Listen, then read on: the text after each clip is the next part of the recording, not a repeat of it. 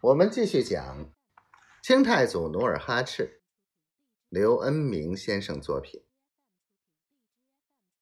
军情告急，侯世禄未敢怠慢，火速进城禀告袁英泰。袁英泰得知后，立即委派侯世禄、朱方良率兵五万出城迎敌。侯朱。二路大军出城西五里，恰与满洲军相遇。老韩王坐在马上，忽见前面大路烟尘滚滚，马上下令左翼四旗由额亦都率领列队迎战。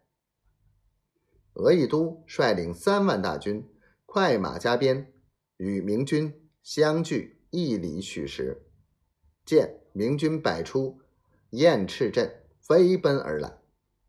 他当即选派正红、正黄两旗大军咬住明军左翼，斩其左翅，再战右翅。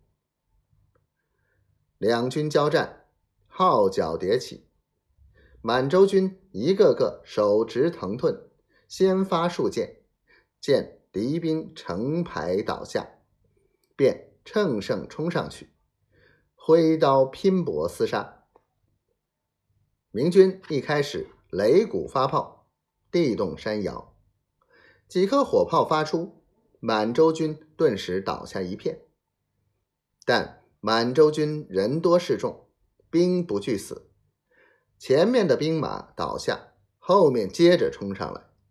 等两军接近，明军的炮火已失去效力。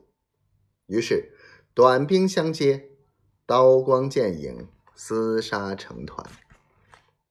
明军将士易于分辨，临阵后只要一看盔甲样式、玉旗好坏，便一眼看出谁是主帅，谁是副帅。额亦都骑着黄骠马，手执长柄铁钺，一眼发现侯世禄，便拍马迎了上去。侯世禄是有名的铁锤子，手执两把各重五十斤的铁锤，抡起来虎虎生风，很难向他靠近。他当兵多年，上阵百次，从未受过枪伤。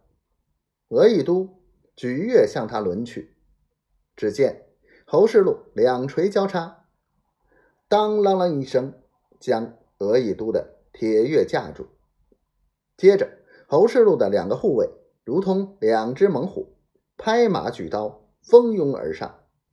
额亦都立即拨马相迎。这时，侯世禄趁机绕到额亦都背后，举起双锤朝额亦都砸去。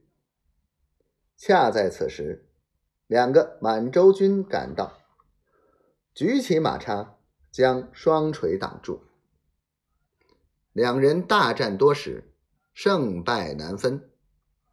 双方为保其帅，各自护卫越来越多，几十个兵将扭打在一起，互有伤亡。日影西斜，两方不分胜负。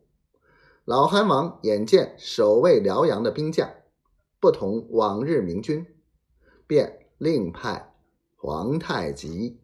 增援。